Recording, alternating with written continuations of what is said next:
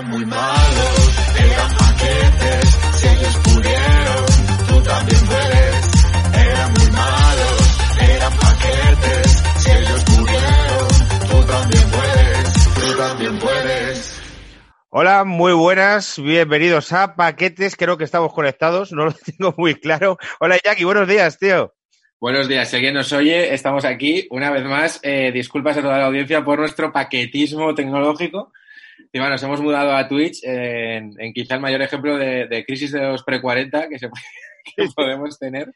Ahí nos dice uno, esos señores y mayores, hemos tenido que adaptarnos aquí al nuevo entorno. tal cual. Eh, se escucha bastante bien, dice Franquero. Gracias, tío, porque es que no sabemos muy bien, eh, esto ha sido como un disparo hacia, no sabemos muy bien lo que... Georgia, Georgia dice todo va bien, en plan como cuando tranquilizas a alguien en un avión o algo así. O sea, cuando alguien está muy nervioso porque está con una fobia y tal, es como fobia a la modernidad y tra- tranquilos, to- todo va bien. Yo ya le digo yo desde aquí que termine sus podcasts antes y no tenemos que entrar entonces, entonces estamos follando nosotros a, a paquetes. Puto Georgia, siempre es como un personaje mitológico. Hoy me dice mi novia esta mañana, el Georgia ese es un desastre. Digo, pues si tú le conoces, si es el chaval este que actuaba, que te lo has visto actuar. Ah, vale, vale, vale. Yo Es- me siento muy, muy identificado. Yo, vamos, a tope. Eh, Iñaki, eh, hoy está escuchando Z Tangana por la mañana, llevo un chándal Adidas de estos de... y estoy en Twitch. Ojo, ojo a la vuelta, lo, de repente de- tenemos ahí como, volvemos a tener 19, 19 años. ¿eh? Sí, sí, sí. Eh, bueno, yo, claro, yo lo contaba antes a, Álvaro, nos hemos metido aquí en Twitch y claro, yo me he linkado con mi cuenta, con la que, claro, yo confiaba en que esto solo iba a servir para jugar al FIFA con mis colegas y cosas así. Entonces veréis que mi nombre de usuario es Iñaki Kaurismaki, que Álvaro al verlo ha soltado un, pero qué puto flip. Sí. Explica quién es Kaurismaki para que no lo sepa, porque la mayoría de gente no sabrá quién es Kaurismaki. Kaurismaki es un director finlandés de cine, director de películas como Contraté una asesino a sueldo, que os recomiendo a todos desde aquí. Ma- Maravilla, un tono seco, pero pa- para mí muy cómico, y, historias como muy, como muy humanas, pero con, un tono lacrimógeno, cómico, eh, patético, y vamos, un tono muy particular. Yo, yo os lo recomiendo, es uno de mis directores favoritos. Es un señor que siempre está enfadado, además. Eh, Luca Jovic es ya paquete, nos preguntan. A ver, ¿tú qué opinas, Iñaki, si Luca Jovic es paquete? Yo lo, yo lo coloco ya en paquete, sí. Eh, es un prepaquete, porque quiero decir, yo creo que el, el- el camino del, del paquete, esto en el, en el Barça también lo sabemos bien, es como llegar con Vítola de campeón, primer año no rendir nada, esta es la etapa en la que está Luka Jovic, y todavía queda por pasar la etapa que sí venga hombre, que el segundo año seguro que sí, y luego pasar un segundo año que tampoco ya nada, y luego ya ser cedido a mi porra es el, el Hamburgo. es que, claro, en un año todavía no se puede saber. Yo que, tío, eh, en algunos partidos le he visto maneras de delantero. Lo que pasa es que de estos jugadores que tienen esta pinta de estar siempre así, que Ya. ponen muy nerviosos y que creo que el chaval es de estos que mentalmente cuando no, no, y que se ha metido en el rollo que no, que no, que no, y hay tíos que encima Sí. le va el rollo que le pillan yéndose a Serbia. Ahora llega a Madrid con un dedo roto. Que has estado dos meses en tu casa y llegas con un dedo roto. No vas a poder inco- incorporarte a la mini pretemporada. y Ya esta temporada la pierde. Sí, es que hay un punto como Dembélé, del rollo de lo estamos, lo intentamos, intentamos creer, pero mm, él de repente tiene mala suerte, vamos a llamar mala suerte o, o una actitud que a veces le va en contra, y, y luego directamente también mala suerte, porque considero mala suerte para Jovic que de repente saliera Mariano el día del Madrid-Barça y metiese un gol en ese, en ese momento, un tío que es como canterano, que la afición lo estaba pidiendo, y es como de, joder, que tenías un hueco justo como tu, como tu gran rival de repente ha, ha- ha disparado la primera, ¿no? Eh, voy a contar una cosilla, Iñaki, que te tengo preparada antes de meter al primer invitado. Bueno, al primer y único invitado de hoy que, se- que nos está esperando, que es que no quiero llegar muy tarde. Eh, tenemos invitado a Carlos Cuellar, que jugó en Osasuna. Eh, Cuando empezamos esto, Iñaki y yo, en enero, eh, no, ah, encima tienes la, qué guay. No pensamos que íbamos a tener ningún futbolista eh, de élite y está está súper guay. Eh, hoy se cumplen 25 años del gol de Najim Al Zaragoza en la Recoba, 25 años. En la final con el Arsenal, ganaron en la final al Arsenal y en la semifinal al Chelsea. Y he buscado la ficha técnica de ese partido eh, para hacer una reflexión sobre paquetes, porque fíjate el equipo que tenía el Zaragoza en la final. A ver si lo tengo por aquí. Eran Cedrún, Belsue, Solara, eh, Cáceres, Najim, eh, Xavi Aguado, Pardeza, Santi Aragón, Snyder, Paquete Higuera y Gustavo Poyet. Paquete Higuera está gordísimo ahora. Mi reflexión sobre Paquetil es esta. Snyder, tío, era una estrella en Zaragoza. Cualquier Sí. fan del Real Madrid eh, tiene a Snyder en un Olimpo del paquetismo, porque en Madrid. Entonces, es la reflexión el otro día porque se metían con nosotros, porque puse en la carátula, también por los clics, a Pablo García como paquete de Osasuna, y luego no hablamos de ello. Es que tú puedes ser. Eso, eso vergonzoso, por cierto, porque Pablo García lo, lo amamos y además ya adelantamos que el, que el, próximo jueves tenemos un programa muy chulo con, con Rodrigo Errasti, que nos ha contado cosas muy, muy chulas, entre ellas una de Pablo García, que ya, si yo ya estaba enamorado de él, ya me ha cautivado completamente el corazón. Ahí lo dejo como cebo. Pues es el, el, rollo de que tú eres paquete en un sitio y en otro no. Y, claro. o, o, sea, los paquetes circunstanciales, por así decirlo. Claro. Sí, que pasa un poco, mira, es, es buena hilazón con Luka Jovic, ¿no? O sea, que jugador que de repente en un equipo más mediano eh, lo peta muchísimo. Recuerdo a Snyder, vamos, que yo lo quería para el Barça, porque además era, joder, que tenía como rollo, ¿no? De, de delantero y tal, y, y, lo hacía muy, muy bien y luego de repente pues cae, cae en el Madrid, que encima creo que fue un Madrid como posbaldano o algo así, o sea, un Madrid como también un poco de, de entreguerras, y, y, ahí se queda, ¿no? Fue justo el de después de Valdano y antes de Capelo. Claro. Y el, el Arsenal este era el Arsenal que daba patadas, eh, con entrenadores escoceses que tuvo varios, hasta que luego llegó Wenger eh, un año después y ya se convirtió en el Arsenal. Efectivamente. Con Wenger que, por cierto, eh, quiero contar una anécdota que, he leído sobre Sen Wenger, que además nos va a venir bien para el invitado, para Carlos Cuellar, que ha jugado la Premier, y, y, la Premier siempre tiene este halo como de como de nobleza y grandeza, ¿no? Ahora, ahora hablaremos de eso, de a ver si están así o a ver si es un poco complejo, ¿no? Por, por nuestra parte. Pero hay una historia que desde luego demuestra, que fue en el 99 Wenger, jugaban, creo que eran semifinales de la IF Cup contra eh, Sheffield. Allí hacen una cosa que, que siempre han dado aquí, que me parece chulísima, que es jugárselo a un partido, las, las eliminatorias. O sea, se, se, juega en un partido, rival más pequeño, sino alternancia de campos, y en ese partido se decide quién, quién pasa y quién no, ¿no? No hay, no hay ida y vuelta. Pues este partido era en Highbury, iba empate a uno, y fue la típica, la típica jugada de se lesiona un jugador, tira el balón fuera, los del Sheffield, y el Arsenal tiene que, Tío, tiene que, tiene que volver. Pero llevo la camiseta del Sheffield United. Hostia, maravilla. Tío, y no, no, no, no lo hemos hilado nada. Esto ha sido. Pues somos unos cracks, Iñaki, tío. Es la, es la maravilla del. O sea, cuando todo lo tienes perfectamente calculado, todo sale bien. Yo mantengo que cuando no tienes absolutamente nada calculado, también todo sale bien. O sea, tienes que mantenerte en uno de los dos extremos en la vida. Pues tu equipo, el, el Sheffield, lanzó el balón fuera de muy buen rollo, pero el, el Arsenal, creo que fue pena, ¿no? sacó del saque de banda y Canú, el puto loco, en vez de devolverla, encaró, se fue para la portería y metió el 2-1 y justo era el final del partido y tal. Y dicen que es otro, que es otro Sheffield, Álvaro. Que no, es el Sheffield United. Sí, sí, no, es, es tu equipo, es tu equipo. Sheffield United, por aquí. Y luego está el Sheffield Wednesday, pero este que cuento yo es el, es el United. Sí, sí, sí. Eh, total, que 2 a 1 y el Arsenal que gana, pues gracias a este ardid, ¿no? O que se puede considerar como mala, como mala arte. Se quejan los del Sheffield y tal, y llega el señor Arsène Wenger, el caballero, y dice, paramos, os propongo que repitamos el partido pasado mañana, porque esto no tiene, no quiero pasar así la eliminatoria. Jugamos pasado mañana y ya vemos a ver quién, quién gana. Qué guay. Lo hicieron así, la Federación Inglesa lo aceptó y volvieron a jugar a los tres días y ganó el Arsenal 2 a 1, pero esta vez ya con el honor se fueron de eh, hoy hemos ganado limpiamente.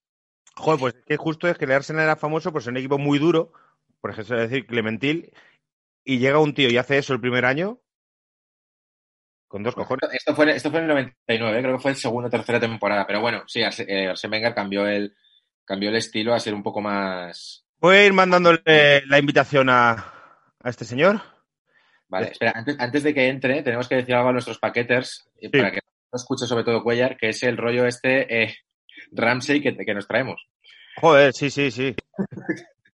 casi, nos, casi nos bajamos a Kuman que no escuche Cuellar, pero hablamos de Robinson, todos sabemos lo que pasó, lamentablemente. Hablamos de Kuman el otro día, ya prevenimos de este cuidado.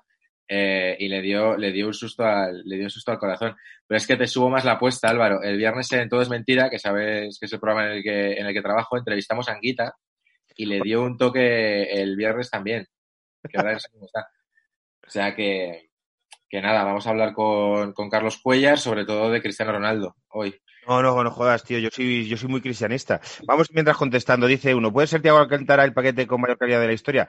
Iñaki, tú lo has visto más a Tiago, que es un tío con mucha calidad, pero no es que no termina de, ¿eh?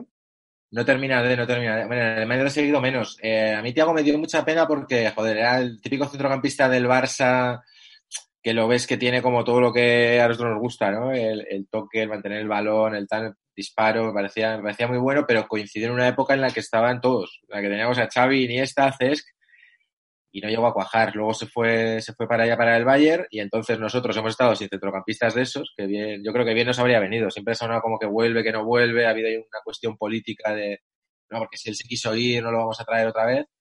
Pero creo que ha sido una cuestión de mala suerte de generaciones. O sea, un caso, lo que yo llamo el caso Chiapucci, que es como te toca, te toca con Indurain y, y no puedes demostrar, ¿no? Pero, pero a mí Tiago me gusta, me gusta mucho, me gusta mucho. No sé en el, yo digo, no sé en el Bayern qué, qué regularidad tiene, pero, pero a mí me parece, de hecho, de cara a la selección y tal, de los centrocampistas con más calidad, vamos, de los que yo pondría siempre titular. ¿Eres, eh, ¿Te gusta el ciclismo a ti, Iñaki? Me gustaba cuando Indurain. en Pamplona fue un, fue, vamos, era como tener a Jordan. O sea que. Había uno de donde soy yo famoso. Eh, ahora me, aburre bastante, he de decir, ¿eh? No, no, no muy, muy, de ciclismo, macho. A ver, eh, hablad algo del trinche, el antipaquete. Eh, sé que es que sé que hay un documental de este tío. ¿Tú sabes algo del trinche? Este es un, un señor que esta semana porque como que le asaltaron para robarte de, robarle la bici. Es una historia como muy y le pegaron una paliza y sé poco más. Y entonces. Pues, eh, he de decir que a mí me has pillado. No tengo ni idea del yo Topic. También es 10 de mayo, 14 años de Indovel, la primera UEFA del Sevilla. Claro, ah, bueno. el problema del Sevilla es que eh, ha ganado muchas. Ha ganado muchas.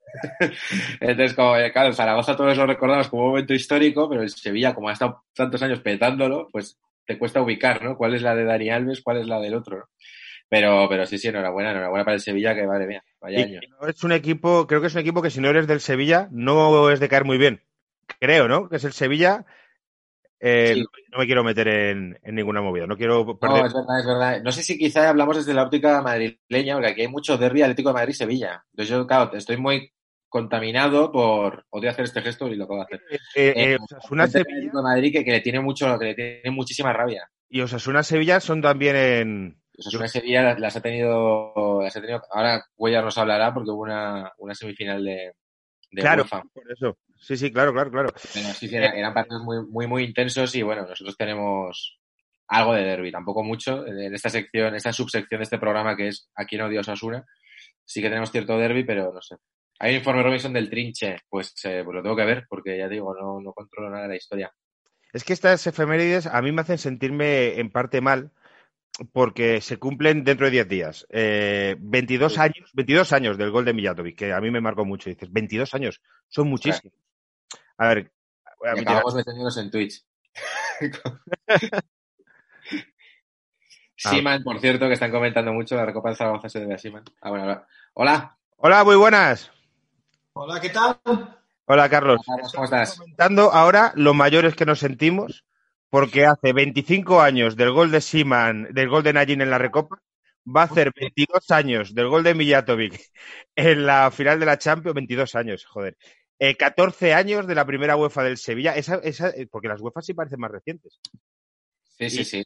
Y, y, somos ahora mismo señores que estamos en Twitch, que es una cosa para chavales. La, de, la primera del Sevilla, ¿es la que nos elimina a nosotros en semifinales o no? Contra el que luego gana el español, ¿puede ser? Es lo que estaba, es lo que estaba yo pensando y yo creo que sí, porque 14 años yo creo que encaja justo, ¿no? Estamos. Nosotros es el 6, ¿no? Más Exacto, 2006. 2006 sí, sí. Para ponerte antecedentes, Carlos, bueno, yo soy Álvaro, mi compañero Iñaki. Iñaki es de Pamplona y de los Asuna. Vamos, eh, yo siempre digo que he cantado, los tres goles que más he cantado en mi vida, dos son de Iniesta, que son el de, el de Stanford Bridge y el de Johannesburgo, y el tercero es tuyo, que fue el 1-0 contra el Hamburgo aquel en, en, la previa de la Champions. Qué pena ese partido. Tío. Ya ves. Qué pena porque estaba, lo teníamos hecho, lo teníamos para ver, para haber pasado. Sobre todo, sí, sobre todo el de ida, ¿no? Que nos empatan ahí en la segunda parte, ¿no? Y nos podíamos haber ido con un 1-0 muy rico. El de vuelta, el de, ese es el de Sadar. Y allí, claro. allí empezamos ganando 0-1, que también marco yo y nos, me la anulan por fuera juego posicional de Sabo. Uh -huh. Pero si dado por válido hubiésemos, hubiésemos pasado. Luego aquí nos empatan a uno, empezamos igual ganando y nos acaban empatando en la segunda parte. Está controlado y al final nos meten ahí ese, qué, qué pena, ¿eh? Claro, es que veíamos la Champions en el Sadar, que esto, imagínatelo, Álvaro. Imagínate. Me imagino que es que además son momentos que cambian, pueden cambiar la historia de un club por, por detallitos. Es que es cosas del fútbol. Yo... Es como cuando jugó eh, Getafe contra Bayern y todos estos y lo que está haciendo ahora. Más o menos me recuerda un poco lo del Getafe a nuestra, a nuestra época. Un equipo bien armado, gente de, de calidad, pero sin grandes nombres. Formas un equipo sólido, imposible de, o muy difícil de ganar y vas avanzando, vas avanzando en todas las competiciones.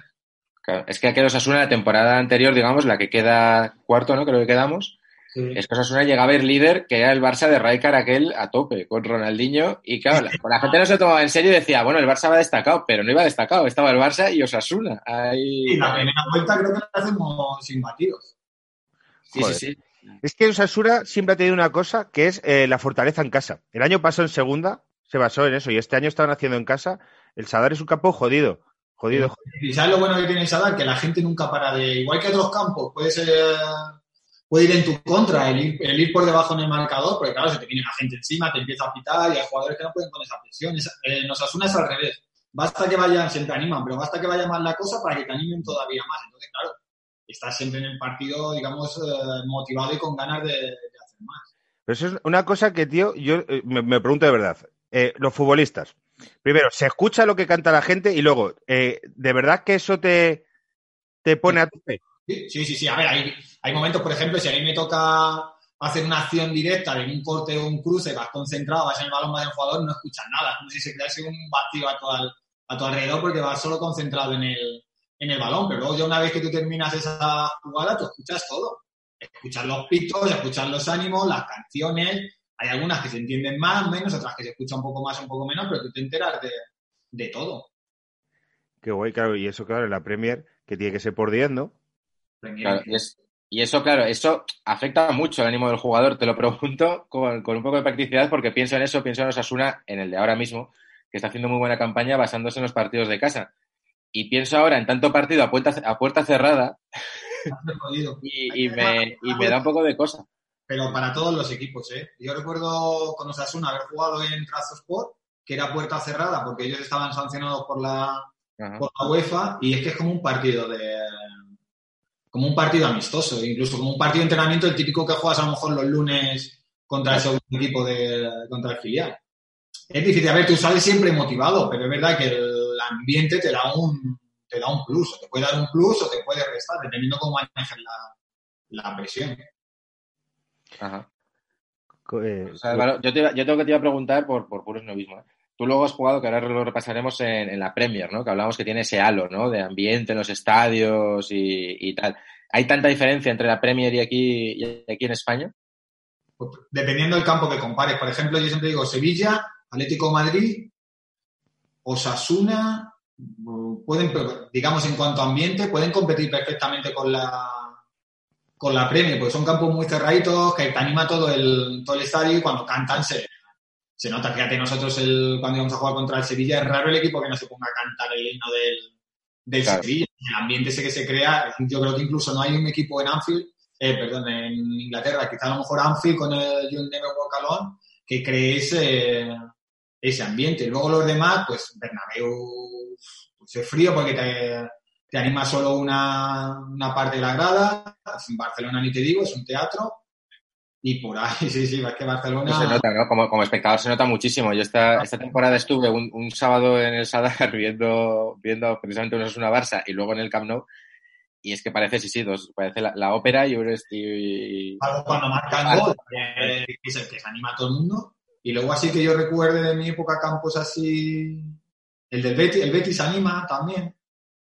Pero, pero sí que es verdad que Inglaterra en general, da igual el, el partido que sea, el ambiente en los estadios suele ser mejor y suelen estar siempre llenos, que es lo, que es lo bueno. Joder, verdad. También las entradas, es que en España las entradas son carísimas. Ah, Eso es un problema de, de- que ha tenido España siempre. Cuando ves las entradas, ¿cuánto valen en Alemania? ¿Y cuánto Claro. valen en España, tío? Una entrada del lateral tribuna en el Bernabéu nunca baja una, porque tú no vas al fútbol solo, de 150 pavos. Mm. Y el partido de llega a 300 pavos. En Inglaterra regulan los precios, incluso para los partidos de fuera tienen unos, unos topes de, de, de precio para favorecer que la gente pueda, del equipo contrario pueda viajar. Está claro que no es lo mismo que te venga a visitar el Manchester United al que te venga el Wigan, pero que hay un mínimo y que hay unos partidos, incluso que te venga el Manchester United, que hay un tope que tú no puedes, no puedes pasar de ahí. Entonces, claro, Perdona sí, sí. muchas más posibilidades de, de viajar fuera, porque tú ya te organizas. Eso es una cosa que yo noto mucho diferencia como espectador, ¿eh? que aquí en España, me lo decíamos una amiga italiana, que hay muy poca afición visitante, salvo un poco Barça-Madrid, que se junta como, ¿no? La sensación de que se juntan como todos los de la región, ¿no? Y, y van allí a verlo, ¿no? Pero, joder, allí en, que allí en Italia es muy común y en, y en Inglaterra, joder, incluso les dan un sitio casi preferencial, ¿no? Yo no sé si esto sigue siendo así, pero yo me acuerdo de partidos de ver Chelsea-Barça y ver a los del Barça en un fondo, ¿sabes? Que no están ahí perdidos de la mano de Dios. Muy arriba, en Inglaterra, si te das cuenta, la mayoría de los jugadores, cuando marcan fuera de casa, los, sus aficionados están abajo en un córner. Claro, O de una, de una portería. claro, claro. no, se ponen a tomar por culo encima los precios. Yo creo que la gente no viaja por los precios. Ya de por sí es caro el tiempo y si encima va lo que hablamos, te sale el viaje 500 euros entre entrada, coche, comer y tal, pues el 99% de la gente no se lo puede permitir con el precio que tienen las entradas. La verdad es que te pongan una entrada a 25, 20 euros, 30 euros. Nos hacen preguntas, Carlos, porque tenemos como. Hoy es nuestro primer directo en Twitch y, y la gente nos pregunta y nos- nos dice que te preguntemos. Bueno, es que están llegando muchas cosas. Por ejemplo, nos dice que te preguntemos por Milner, que por lo visto es colega tuyo, Sí. y es un mito en Inglaterra. Dice, preguntarle por su colega Milner. Y sí, y luego además. no le tengo tanto como un mito a, a Milner. Este es el que. Milner, sí, No, Milner sigue jugando, ¿no? Sí, no, sí, yo. Liverpool, uno, de los, Liverpool, ¿no? y uno de los capitanes. Sí, sí. Sí, sí. No, y que te preguntemos por Milner y por Pachi Puñal. Que es el bueno, no Milner. El bueno es Pachi Puñal. Pachi Puñal es el Milner español. Total. Total. Es que, claro, estamos repasando, nos lo dice aquí un usuario, las alineaciones de Osasuna Hamburgo y Osasuna, es verdad que, claro, no, no es que balones de oro es verdad que no había, pero joder, estaba eh, Monreal, que creo que debuta ese partido, puede ser, o, o esa temporada. Soldado, Milosevic, Raúl García, Ricardo, bueno, tú mismo. Estaba eh, Pachi también en buen estado de forma y hablan de que yo no- ya no sé si estaba de, del porte. Que luego no sé dónde fue, pero que, joder, me acuerdo que fue una campaña espectacular con Osasuna. Yo creo que del porte después de ese año es cuando empieza a tener problemas de lesiones. No estoy seguro si es ese año o después de ese, de ese año, que empieza a tener micro roturas y roturas en los isquiotibiales, le tienen que operar al pobre y no había manera de que, de que recuperase. No sé al final cómo, cómo terminó. Sé que salió de Osasuna, pero se fue para Francia y igual con muchos, con muchos problemas. Claro. Y también estaba, estaba Pilicueta, creo, debutaba con ese equipo o fue un poquito más tarde. Pues yo creo que... ¿Estuviste tú? Pero no, yo creo que no debuta en Champions, debuta luego en Liga, puede ser. Pero ya estaba subiendo con nosotros a, a entrenar, creo. Ajá. Era extremo, fíjate, subía de extremo. Sí, sí, sí. Luego fue extremo reconvertido, pero fíjate, hace Pilicueta y, y Monreal. Aquel equipo lo, lo cose mucho, bueno, Javier Aguirre, ¿no? Luego estuvo el Cuco, el, el que estuvo en la eliminatoria. Pero, ¿qué tal con Aguirre? Porque es un mito en, en Pamplona, pero tiene esa sensación que hablábamos también algún día aquí como de entrenador, vamos a llamar buen rollero. Tenemos el- ¿no? desde, desde el punto de vista del espectador está como el entrenador mano dura, digamos, y luego el que, bueno, el que va un poco relativamente, ¿no? A veces se, se premia mucho la mano dura, quizá porque a veces tenemos este punto con los futbolistas de que se jodan y corran. Pero, pero joder, hay, hay equipos en los que funciona mucho mejor el, esa mano izquierda, la sensación, ¿no? ¿Cómo fue la experiencia? Mismamente el Madrid, con, con Zidane, con Ancelotti. No, hay- es uno de los equipos que siempre ha funcionado mejor un entrenador tranqui, digamos. Del Bosque, ¿no? Heinke. Sí, sí, sí.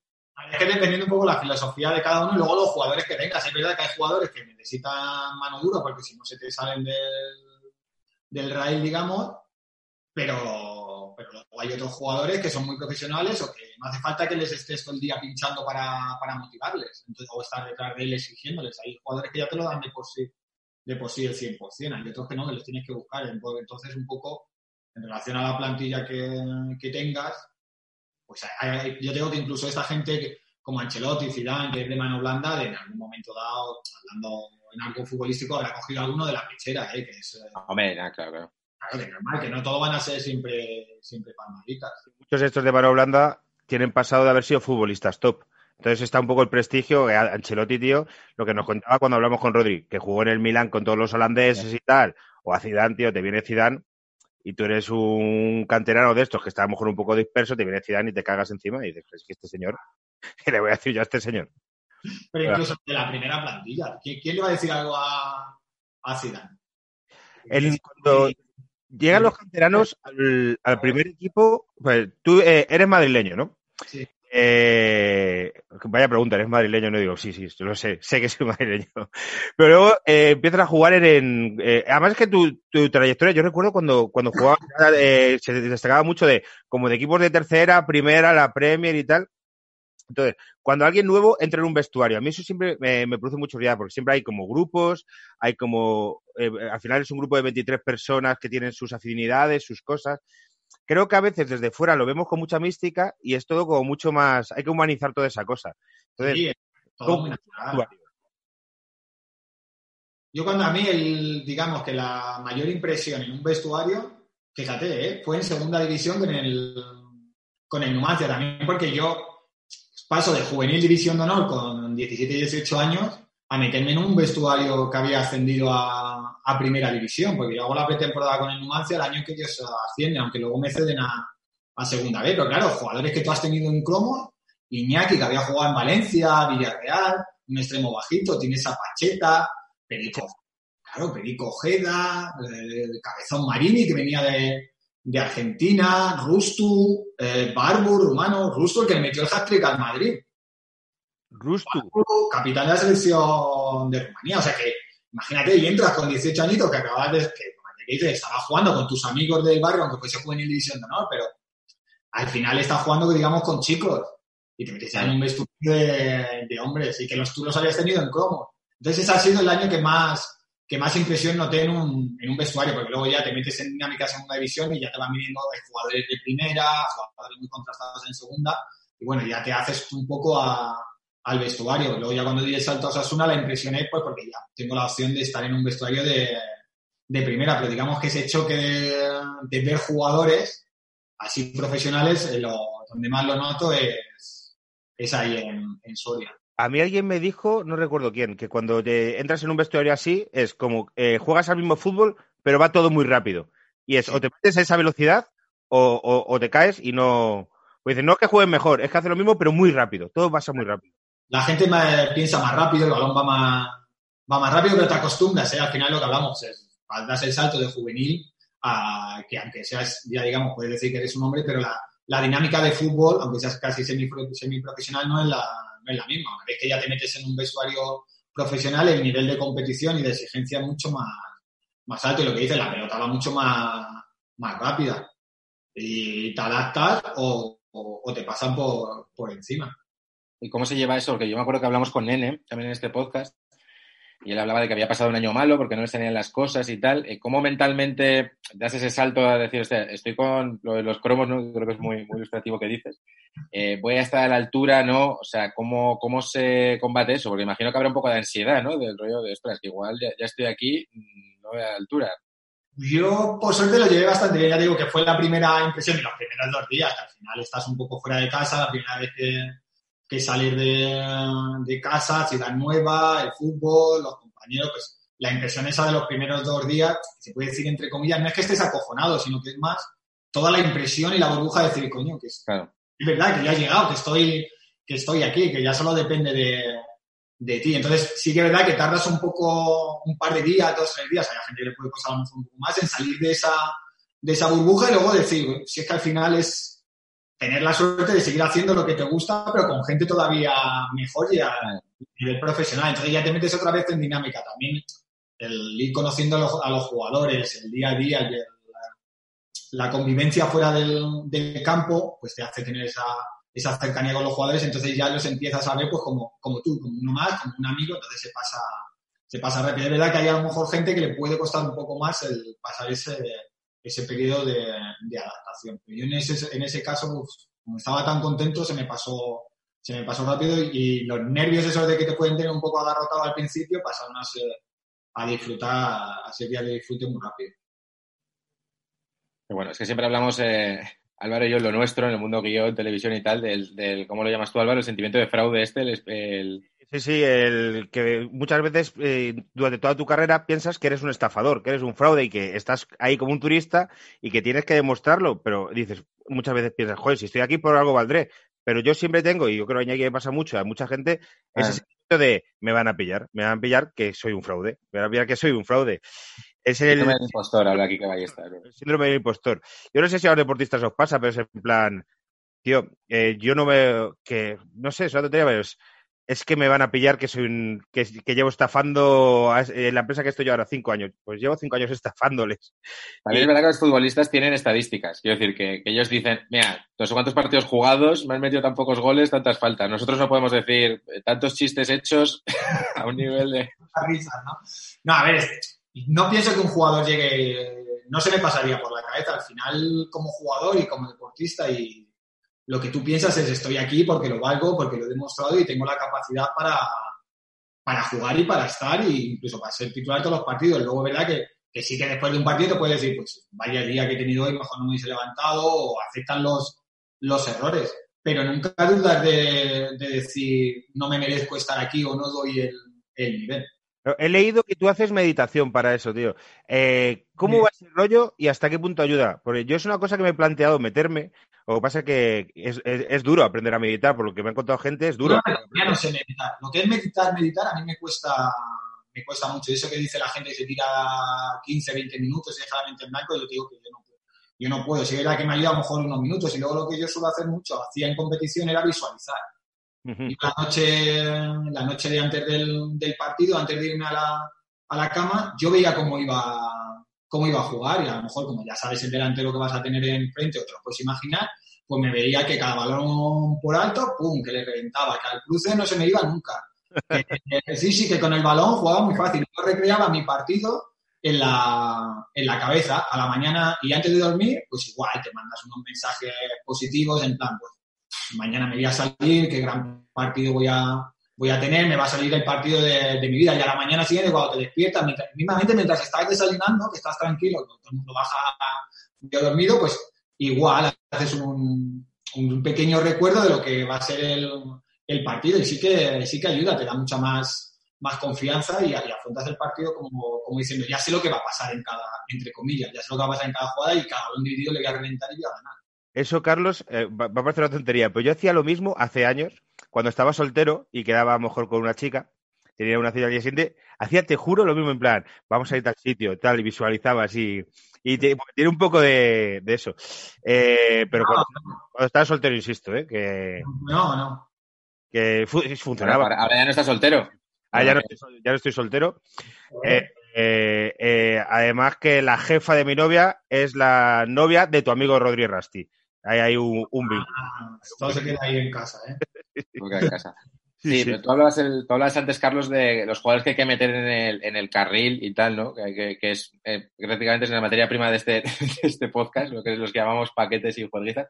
Pero da la sensación de que, de que tú no eras de esos, ¿no? Me da la sensación, porque estás hablando de profesional, de meditación y, y te vamos a preguntar ahora por el tema de alimentación, que también creo que es importante para Sí. ti, ¿no? Siempre, yo siempre he tenido las cosas muy claras, es verdad, pues como todo, que al final, pues a lo mejor un, un día te puedes salir, en, digamos, entre comillas, y tenerlo controlado y una cena o salir a tomar una fanta, como digo yo, tranquilamente, hay tiempo para, para todo, porque al final es, eres gente joven. Lo que la gente no llega a entender muchas veces cuando ve un chico joven jugando en primera división, que no deja a lo mejor de tener 18 o 20 años, que sí, que está, pero que hay momentos también para, para disfrutar y que vienen, y que vienen bien. Yo recuerdo una historia del, del Madrid, creo que la contó Xavi, Xavi Alonso, que cuando perdió contra el de Mourinho, que perdió contra el Barcelona en casa, no sé si fueron 5-0, el, el famoso de la manita les dijo, no, no, salir, disfrutar y desconectar, porque psicológicamente viene bien, bien. Entonces sí, pero es verdad que hay otros jugadores pues que das un poco la, la mano. Para eso Aguirre era muy bueno, porque,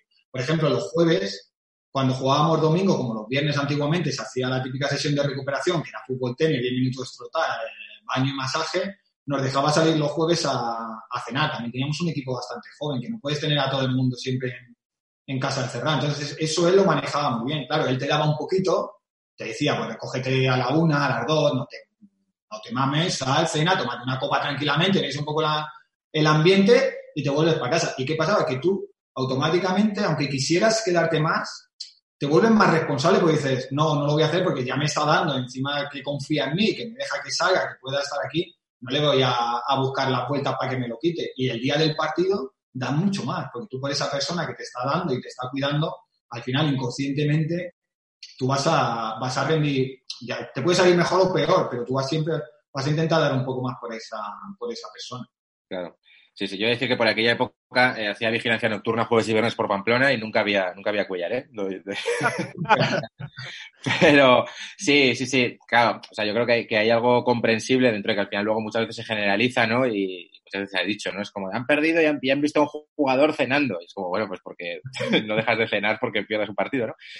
Pero sí que quizá, sin que, sin que nos des nombres, ¿no? Ni comprometas a nadie, pero sí que quizá, no sé si en algún momento has coincidido con gente que ves que tiene un comportamiento mucho menos profesional que intenta como buscarle la vuelta, ¿no? A, a, eso. ¿Cómo se gestiona desde el punto de vista de alguien que lo hace bien y que al final sois un equipo? Que no es lo mismo que si yo tengo un compañero de trabajo quizá que sale o lleva una vida que no le conviene y bueno, pues él verá, ¿no? Pero, pero claro, tú igual puedes depender, ¿no? De, de un compañero que ves que está haciendo algo que, que, que, no es muy profesional, ¿no? Aquí hemos hablado de todo, de futbolistas que salen, futbolistas que fuman, ¿no? Que nos parece algo como súper sorprendente ya digo, sin, comprometer a nadie, pero ¿te da rabia eso? ¿Intentas poner una solución o dices, bueno, allá cada cual? No, te da, te da rabia, sobre todo porque al final la, las normas del vestuario están hechas para, para todos. Porque es verdad que esa, esas situaciones de normal las controlamos con los, con los capitanes y es el vestuario el que suele, que suele, vamos a decir, la reprimenda, el decirle no hagas esto, no, no sé qué, y controlar un poco esa, esa situación. Y si ya se pasa un poco de normal, ese tipo de jugadores se suelen caer del, equipo y suelen estar, digamos, entre comillas, un poco apartados del, de lo que es el ambiente del vestuario, porque claro, si tú te estás matando, estás remando, juegues o no juegues, pero quieres el bien para, para el equipo, ves un tío que pasa de todo, que ya se lo has dicho, que le intentan, uh, le intentan meter otra vez en dinámica y da igual, y sale y no entrena y tal, pues al final él, él mismo es el que se acaba apartando un poco de, del grupo y esa gente de normal no suele jugar, no suele ir, pero por ellos mismos, ¿eh? que se caen ellos mismos, dejan de jugar y dejan de ir, de ir convocados. Incluso dentro del vestuario no son, digamos, muy bien eh, recibidos entre comillas, pues ya la acabas de ver, bueno, está ahí, ha salido una noche más, no, no da igual, porque como ya no, ya no suma, pues lo ves como, como, claro. una, como algo importante. Rodríguez nos decía que... que un par de días, me refiero, si sale un par de días o tiene una dinámica mala, es el propio vestuario el que, el que le coge a parte y le, le dice un par de cosas. Digo que Rodri nos decía que en Inglaterra llegaste a ver gente eh, desayunando beans y tomando birras. Eh, que, que claro, ah. las, como las, las sí, sí, jugadores o aficionados. No, no, jugadores, jugadores. Dijo. Bueno, aficionados imagino que también. pero, pero, joder, tienen entradas baratas, les dejan ir a los campos, pues ya que hagan el completo, joder. Eso sí, no... completo. sí, sí, alguna vez, alguna vez ha pasado en algún, en algún, en algún sitio, en algún vestuario. No hace falta. La, porque te queremos preguntar por la alimentación, porque bueno, tenemos muchas cosas aquí. Eh, sí. tú, tú, eres eh, vegano, si no me equivoco. Sí. Eh, que nos tienes que explicar porque en la página de Wikipedia pone que te hiciste vegano tras ver un documental que se llama Tenedores sobre cuchillos. No, a ver, eso me, me ayudó. A ver, las primeras entrevistas cuando me preguntaron dije, sí, hombre, he visto este documental. Claro. Pero yo me hago vegano a raíz de que los últimos años en Inglaterra, por la exigencia física y por la edad, que al final es un poco matemática, ¿no? Mucho rendimiento, va cumpliendo años, pues al final vas a, vas a bajar. Y yo lo que quería era alargar mi carrera deportiva porque quería disfrutar al máximo del fútbol. Entonces, yo siempre me he cuidado bastante. Empecé a ver conferencias médicas, documentales, a recoger información sobre cómo alimentarme para, para mejorar mi rendimiento. Y por ahí vi este documental, vi otras conferencias médicas en las que decían que la alimentación, una alimentación basada en plantas, como que estaba muy relacionada con la longevidad, con la mejora del rendimiento deportivo, con la mejora en los esfuerzos, eh, la recuperación, el dormir.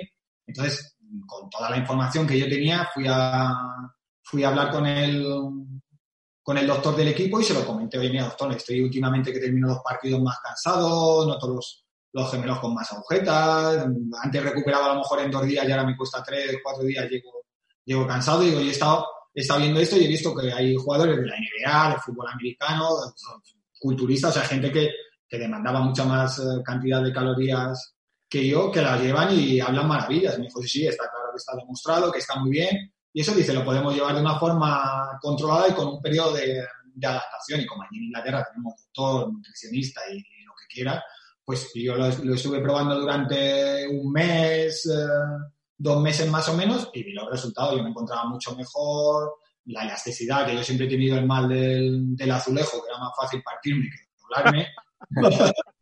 pues notaba que tenía mucha más elasticidad, que dormía mejor, recuperaba mejor, incluso en el gimnasio, los entrenamientos, partidos. O sea, que era todo un, un beneficio y a raíz de ahí ya seguí con, con este tipo de, de, alimentación. Es verdad que el documental este me ayudó un poco también a... Lo que más me ayudó el del documental este es un poco a tener la conciencia esa de, de, la, de, los animales, de la alimentación, la repercusión con los animales, un poco el maltrato y, y, eso. Entonces, a raíz de ahí, más todo lo que yo ya había estudiado por mi cuenta de, en cuanto a conferencias médicas y documentales, pues decidí probar y, y mira, ya está, ya está hoy bastante bien. Que, ahora que dices eso de recuperación, eh, con, ahora que va a volver la liga, que parece que va a volver la liga, dicen que los jugadores eh, que están peleando AFE no pueden jugar cada 48 horas. ¿De verdad eh, un futbolista de élite te termináis tan tocados después de los partidos? O sea, te, terminas tan reventado. Sí, sí, acaba muy, muy cargado. Yo no lo veo viable que jueguen cada 48 horas. Es que es casi, casi imposible. Ya estamos viendo que llevan dos días alguno entrenando y hay lesiones musculares. O sea que es muy, es muy difícil. Y en cuanto a recuperar de normal, se estima, yo creo que la recuperación es entre 48 y 72 horas más o menos para, para recuperar. O sea que se lleva, lleva su tiempo y luego dependerá un poco de si a lo mejor has tenido un partido que no te ha seguido tanto físicamente, pues a lo mejor dentro de 48 horas puedes jugar, pero para la siguiente estoy seguro que, que no. Si es en Inglaterra, yo recuerdo los, los años que jugábamos en, en Navidad, que jugábamos el día 22, el 26, el 28, el 31 o el 1 o el 3 y por el camino se iba quedando un montón de, de gente porque no das, muscularmente no, no puedes. Siempre se ha achacado a eso. ¿Tú estás a favor de jugar en Navidad? Que siempre es el debate que está ahora que lo nombras. Y, y lo que yo estaba a favor, lo que yo siempre he dicho es quitarnos un día del medio, porque para mí el Boxing Day es uno de los días más bonitos para jugar al, al fútbol del año, porque el ambiente que se crea, los niños, los disfraces, los campos llenos, es como una fiesta, es como un día de, de carnaval, ¿no? De, es espectacular. Pero claro, si juegas el, el 25 o el 26, no me metas un partido el 28, llévalo al 31 y danos ese margen, porque ya has jugado 22, pues mételo el 25 o el 26 y te llevas el siguiente al 31 o al 1, que le gusta también jugar en, en, año, nuevo, en año nuevo. Pero quítame el del, 20, el del 28, que es el que mata, porque no te da tiempo a, a, recuperar. Y de hecho, yo creo que ese día es el donde más lesiones suele haber en, en Premier. Nos preguntan, voy a meter alguna pregunta a la gente, que cuál es el rival que más te ha costado defender. Es una pregunta muy típica que hace, pero que siempre mola mucho hacerla. Sí, siempre mola. Aquí en, en España quizás eh, Ronaldo.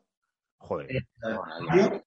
Y Raúl, porque Raúl era muy difícil de, de, marcar, porque era como una culebrilla, nunca sabías dónde estaba, se escurría, le tenían marcado, le cogías y de repente veías un balón, ¿dónde va?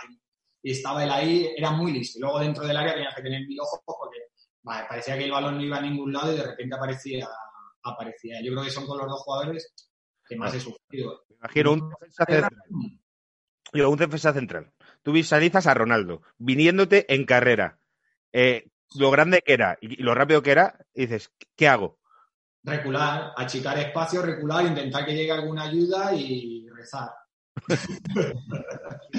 Porque al choque no puedes ir, ya sabes que al choque no puedes ir. Muchas veces la tienes que jugar y cuando ya no te queda otra como último recurso, yo nunca lo recomiendo, pero ir al suelo para ocupar el mayor espacio posible. Pero ese tiene que ser el último, el último recurso siempre como un defensa. Una vez que ya se ha achicado, que está algo del área y que no, que no viene ayuda, pues, a morir. ¿Y en la Premier quién te ha costado? Rooney, Rooney. Porque sí, a Rooney le con ese cuerpo que parecía un hooligan, que parecía que no corría. Y es súper rápido.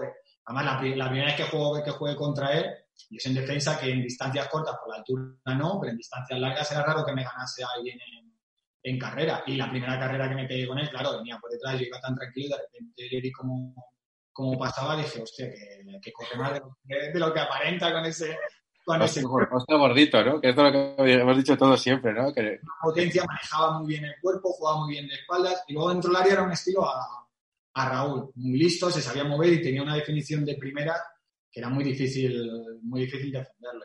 También nos dicen que a Milosevic en los entrenamientos sería difícil oh, marcar. Sí. ¿Sabes con quién me pegaba yo más que, que Musa? Porque Milosevic no, no es de entrar al trapo, pero con, con Aloisia. Aloisia más me decía, entra, entrame en, como si fuese partido. Tú no, no te preocupes en darme una patada o en llegar tarde. Tú como si fuese el partido. La verdad es que teníamos buenos, buenos duelos cuando nos tocaba en equipos contrarios, con, eh, con Alvis y yo disfrutaba. Con Milosevic también te da un poco más de, de respeto, porque claro, le da una pata al bicho, al bicho Claro, y si también met- metro 90 o algo así, ¿no? O sea, que como, como a ponerse en medio, de hecho que ese. 87, 88, pero Sí, sí, sí. era un, era un animal. Australiano de los de, de los anchos, sí, sí. Vale, me preguntan, ta- también preguntan, preguntadle por el Sunderland donde le entrenó Ticanio. Sí, mítico Paolo. Cañón. Con el capitán Lee Cattermole, uno de los jugadores más duros de la Premier. Bah, mal, pero le colgaron el San Benito al pobre y yo te digo que a lo mejor de las últimas 10 expulsiones que ha tenido, 7 no ha tocado al, al jugador. Lo que pasa es que era, es el típico jugador inglés, muy tosco, que le gusta ir mucho al, al suelo también y que es verdad que hace entradas muy, muy duras, pero de las últimas expulsiones, como ya le tienen puesto ese San Benito de que parece que se carga a todos los jugadores, a la mínima, un roja. Como con Sergio Ramos. Eso es. Pero era muy duro. A Sergio Ramos, pero injustamente en este caso. Sí, sí. Pero sí, Sí, sí, el ah, siguiente comentario es Lee Cattermole desayuna. Es que, Carlos, aquí estamos el, el Madrid y el Barça representados. Entonces tenemos a veces esta cosa. El Iñaki es del Barça y de los Asuna. Eh, para mí, como madridista, es, es una némesis. Y guardiolista. Que eso, pues. más completo, ¿eh? Sí, sí, sí, sí. Hombre, yo, ya- yo cuando voy, voy. Yo soy como Cuellar. Cuando voy al cruce, voy al cruce. Ya me, me apunto a todo. Claro, claro. Claro, Oye, y de, muy raulista. ¿eh? Les has hecho muy feliz con la respuesta de Raúl. ¿eh? Muy realista. Eh, entrenadores que hayas tenido, tío, porque los entrenadores siempre son algunos, pues, hablamos de Aguirre, son personalidades muy curiosas. Aguirre, por ejemplo, eh, las ruedas de prensa que hay ahora con el Leganés, es que te meas, es que es muy gracioso. ¿Quién más gente te entrenó así curiosa que digas, es que este era un personaje? Hombre, Di Canio, Di Canio era muy, muy personaje. Di Canio entró en, en el vestuario ahí en Inglaterra, porque tú tienes unas costumbres y allí en Inglaterra, el día antes del partido, el tema de, de alimentación, pues es un poco, siempre decimos que es como un buffet, ¿no? Que, que es como una boda. Es verdad que la, que la, la carga que tienes durante el partido te permite comer lo que quieras. De hecho, te, te dicen comete lo que sea para poder afrontar el partido. Y él intentó entrar ahí con un poco con el tema de restricciones en la alimentación, en, en muchas cosas y, y, el vestuario se le echó un poco, un poco encima en ese, en ese sentido. Luego, claro, venía de lo del tema de la Nache antiguamente, pero luego, luego era muy era muy gracioso, muy táctico. Un entrenador, yo creo que en cuanto a aspectos tácticos, el que más, el que más lo, lo trabajaba. Eso es una pregunta que es que a veces se habla, ¿no? De que algunos entrenadores dicen cuánta táctica se les, se les da a los jugadores, ¿no? Esto me recuerda mucho a los directores de cine que dicen, no sé si a los actores contarles todo o a veces hay algunos que les cuentas todo y los vuelves locos y ya no saben, ¿no? Y necesitan como dos datos y chuta, ¿no? No sé si, si a veces se puede haber entrenadores demasiado tácticos o que sea como de, Dios mío, ves esa cabeza, ¿no? Pienso en Lillo, Guardiola, ¿no? Gente de esta que es como 11 horas hablando de no sé qué. Las sesiones es demasiada, eh, demasiada rayada y es como cosas necesitáis conceptos más, más básicos, o tú eres de los que te gustan, que es de, venga, cinco horas de esa mantel y cuéntame la chique. Yo soy de los que pienso que te tienes que dar la, las nociones básicas en cuanto a los conceptos tácticos y donde más o menos si está el balón, tú te tienes que situar en cuanto a relación balón y, y jugador, y como replegar. Está claro que conceptos tácticos tienen que, que, tener para saber manejar un poco la situación, pero luego les tienes que dejar un poco a la, a la imaginación porque el partido no es 100% que si el balón está ahí va a pasar eso, ¿no? También los, el equipo contrario juega y, y tiene posibilidades de regatear, de no regatear, de pasar. Entonces, tener unas, unas nociones básicas de qué pasar, cómo colocarse en la situación, pero luego el jugador que, que decida. No le puedes decir en, al 100% si esto está aquí, tú haces esto, no, no. Si esto está aquí, pues vas a tener esta opción de, de situarte aquí, ponte aquí, intenta cerrar por allí, pero luego tú dentro del campo de, decide, pero que él tenga varias, varias opciones. La táctica yo pienso que hay que trabajarla. Un equipo sin que tácticamente sea, sea malo va, va a sufrir bastante. Eh, yo recuerdo a Muniain diciendo en una entrevista, lo, eh, es que depende del futbolista, macho, es que sois todos claro, tan diferentes, eh, lo duras que eran las sesiones de vídeo de Bielsa. Sí, no, pero yo hablo de táctica en el, en el campo. ¿eh? El campo, vale, vale, vale. Y, y yo vídeo, es verdad que los jugadores a los, ya te digo, 5, 10 minutos, entre 5 y 10 minutos yo creo que has perdido al... A, sí, sí, seguro, porque ya les conectas, está claro que los primeros minutos, yo creo que como en todo, los primeros minutos están muy concentrados, te interesa, luego al final lo que te está contando, te está entrando por ahí, tú ya más o menos tienes esa, ese conocimiento y sabes a quién te vas a, a enfrentar, entonces no prestas tanta atención. Yo creo que los vídeos, cuanto más cortos y con información que sea esto y esto, cuanto más los cargues, yo creo que es peor porque no asimilas porque Claro. muy rápido. Que te saquen a ti un clip de tres minutos de estos son los delanteros de- del Newcastle, que te vienen. Y este entra por. Eso es, en Inglaterra se hacía y Benítez creo que lo hacía también, que cada jugador antes de los partidos, la noche antes a su casa, se llevaba, se llevaba un DVD con eso, tres, cuatro acciones con el jugador que, o, o los jugadores que podrías tener en, enfrente. Y yo mis últimos años en, en Israel lo hacíamos sobre todo para, pero ya in situ en el vestuario antes del partido, venía el segundo entrenador con el ordenador y nos enseñaba las jugadas a balón parado del jugador que íbamos a marcar para saber un poco los movimientos y para si le gustaba más ir al primero o al segundo palo un poco como referencia. Luego ya, tú, que se- ya luego tú sabes más o menos cómo situarte y cómo no, porque dependiendo del córner va a ir ahí o no va a ir. Claro, sí, sí, es que yo, bueno, yo lo encuentro el paralelismo este del, del cine, ¿no? Que es como que el entrenador quizá tenga que tener todo absolutamente coordinado, todas las líneas, todos los jugadores, pero quizá cada jugador tiene que tener toda esa información, ¿no? Es la sensación que, que me da, es verdad, el, el ejemplo de, el ejemplo de Bielsa. Oye, ahora que cuentas eh, lo de lo de Israel, ¿cómo fue lo de irte, lo de irte allí? Porque estuviste cuatro años allí, cuatro temporadas, Las últimas, las últimas tres temporadas, pues, tres temporadas. pues por sorpresa, porque yo termino el año después de Inglaterra, vuelvo a jugar aquí a España Segunda División Almería y, y después de yo ya tenía 33, 34 y mi idea era ya retirarme y empezar a sacar el título de, de entrenador. De hecho, ya le estaba preparando todos los papeles para cuando saliese la, la matrícula, dar la, preparar la inscripción. Y a, mí, a finales de agosto me llama el representante que le han llamado de, de Israel que si me que si me allí. Y le dije, Israel, cabrón, que todavía haga todo lo que te debo, me vas a enviar allí a la, a la venta allí con tanques y tal. Y, y lo típico me dice, no, que te dan tanto y, y te ponen casa y coche. Y yo le dije, claro, el desconocimiento total. Digo, yo quiero búnker y tanques, si no, no voy. si no, no voy, no voy allí. Un rifle semiautomático, si no, no ficho por ese equipo. Y la verdad que luego este, estuve hablando con varios jugadores que estaban, que estaban allí. De hecho, uno de un español, Aitor Monroy, que ahora está en India, que también estaba allí, iba a jugar en el, en el mismo equipo de él. Le llamé, me estuvo contando, él estaba allí con la familia, los niños, y, dije, venga, me la, me la juego. Digo, que es una experiencia, digo, porque nunca es un país que nunca me haya llamado la atención, siempre has tenido un poco el miedo ese de lo que llega a la prensa. Y dije, venga, voy a vivir la, la experiencia. Digo, total, no tengo nada que perder. A una mala, si ya me iba a retirar, digo, si no sale bien, a los dos días me vuelvo y para casa y sigo con la misma con el mismo plan de antes. Y fue amor a primera vista. Fue llegar y a la semana espectacular. Es un país increíble, increíble. La gente, el clima, la alimentación, el estilo de vida, a mí me, me encantó. Que a veces, tío, eh, pensamos que cuando un jugador, eh, nosotros opinando, eh, no se va a tal equipo, se va a tal equipo. Y muchas veces las decisiones son el país, los niños que aprendan idiomas, el que a tu mujer le guste más o menos una ciudad. Y hay como muchos factores que no tenemos en cuenta. En plan, ¿por qué este tío se ha- eh, no se va a jugar a, la Premier? Y dice, pues porque a lo mejor el frío y la comida allí no le gusta y a lo mejor porque tiene a la familia cerca y esas cosas no...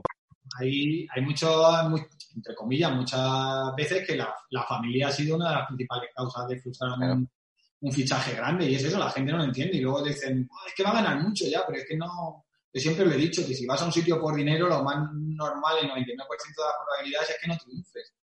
Porque no vas a estar a gusto, porque el dinero no motiva, el dinero te soluciona la vida, pero al segundo día, por mucho que tengas, no, no vas a disfrutar. Entonces yo siempre he recomendado que hay que ir a los sitios, aunque sea ganando menos, pero que realmente tú quieras ir y que sepas que vas a estar a gusto, porque a la larga eso te va, te va, a, promocionar, te va a proporcionar muchos más beneficios, sobre todo, anímicos, sobre todo anímicos. Claro, yo, si me voy a tal sitio, termino divorciado, no veo a mis padres en un año, no sé qué, tal. Y es que eso no lo tenemos. gente que se ha ido por ahí a, a China o Rusia y a los dos días han tenido que volver porque sí, mucho dinero, pero no eran, eran incapaces de, de vivir o de adaptarse.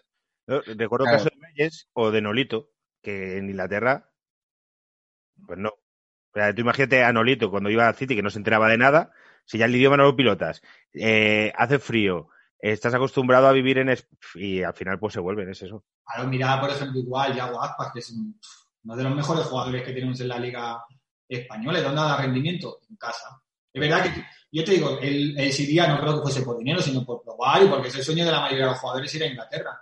Pero al final se nota el aspecto psicológico en cuanto a rendimiento, porque luego va a Sevilla, fíjate Sevilla, mejor que estar en Sevilla en poco, en pocos sitios, tampoco acaba arrancar. Y al final, ¿dónde? Pues en, casa. Y en casa, casi lesionado y todo, salva, salva el solo al, al Celta. Entonces, eso es, esos aspectos siempre hay que mirarlos mucho y no solo moverte por, por dinero, a no ser que sea una necesidad pues mucho mayor, que diga, pues es que no puedo decir que no y ya voy allí, me adaptaré o que sea lo que yo quiera. Pero si tienes esa posibilidad, que estamos hablando de jugadores con, con posibilidades económicas, yo siempre me, mover- me movería más por objetivos deportivos que, que económicos. Esto rompe un poco un tópico porque siempre está como la imagen del futbolista es una persona como tan millonaria que es como, bueno, da igual que se vaya a Israel, Inglaterra, Francia, porque al final se va a un chaleto cojonudo fuera de la ciudad, va a entrenar, vuelve y no, no tiene como el, el trato con la ciudad que puede tener un trabajador de cualquier otro sector. Y, y no es así, ¿no? Al final, eh, eh, es dura y como no te adaptes bien a la ciudad, al equipo, al vestuario, no te sepas, lo que hemos hablado de ir a Inglaterra, como no te sepas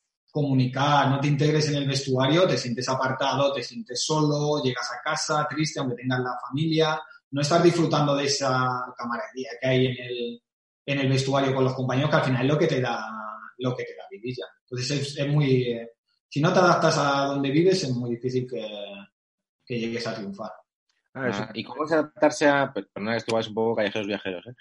pero eh, en un país como Israel, veo, o sea, he estado en el Beitar de Jerusalén, que es la ciudad que conozco, el resto no, no lo sé, el Maccabi Petah Tikva, o sea, no, no conozco muy bien qué, qué partes son, pero joder, es un país muy particular, ¿no? Dicen que cada región es muy diferente, hay partes más occidentales y partes que están muy marcadas, casi las ciudades por, por zonas, ¿no? Y, por ejemplo, Jerusalén está muy marcado por zonas, lo que es la, la ciudad vieja, que dentro están todas las, las religiones, tienes el área musulmana, la judía, la cristiana, la ortodoxa, pues tienes un poco, un poco todas esas zonas marcadas dentro de la, de la ciudad, pero la adaptación es muy fácil, como cuando llegas allí es total el, el contraste que hay de, cultura, de forma de, de vivir, de cómo relacionarte, porque cada uno te tienes que aproximar a tratarles de una manera diferente. Lo que pasa es que como es todo tan bonito y parece que estás como que has retrocedido 2000, 2000 años atrás, porque antiguamente en mi generación estudiaba, estudiaba religión. Entonces, claro, vas andando y dices, mira, no te lo seguido, no sé qué. Que es,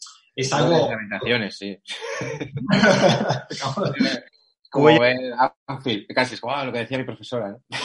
Sí, sí, pues así vas andando y, y es un poco, un poco así. Luego Tel Aviv es más, yo siempre he dicho que Tel Aviv es como, yo la llamo Jumanji, a mí me encanta, porque tiene de, de todo, es como Madrid o Barcelona, pero con, con playas, ese estilo de vida, libertad total, la gente va como quiere, hace lo que quiere, fiesta, restaurantes y, y bares abiertos hasta altas horas de la, de la madrugada, como si estuvieses en, en Europa. Luego estuve en Crias Mona, que está en los altos del Golán, en la frontera con, con Siria, que eso ya es un poco zona más caliente, pero bueno, el año que yo estuve no pasó nada, igual una, una experiencia, porque estás ahí en el monte, es una ciudad más, más pequeña, pero es todo muy, muy familiar. Yo digo que ellos son muy parecidos a, a nosotros en cuanto a forma de, de vivir y de, y de pensar. Digamos, los que están en una situación media de religión, tanto musulmana como judía. Si ya te vas a cualquiera de los extremos, es como, es como aquí. Pero los que están en una zona media, que sí son religiosos, pero no llegan a ser ese punto de, tener ese punto de, extremis, de extremismo, es gente, gente muy cercana y gente muy, muy natural como, como nosotros. ¿Y eso en los equipos se nota? O sea, el, sesgo religioso, digamos. No, para nada.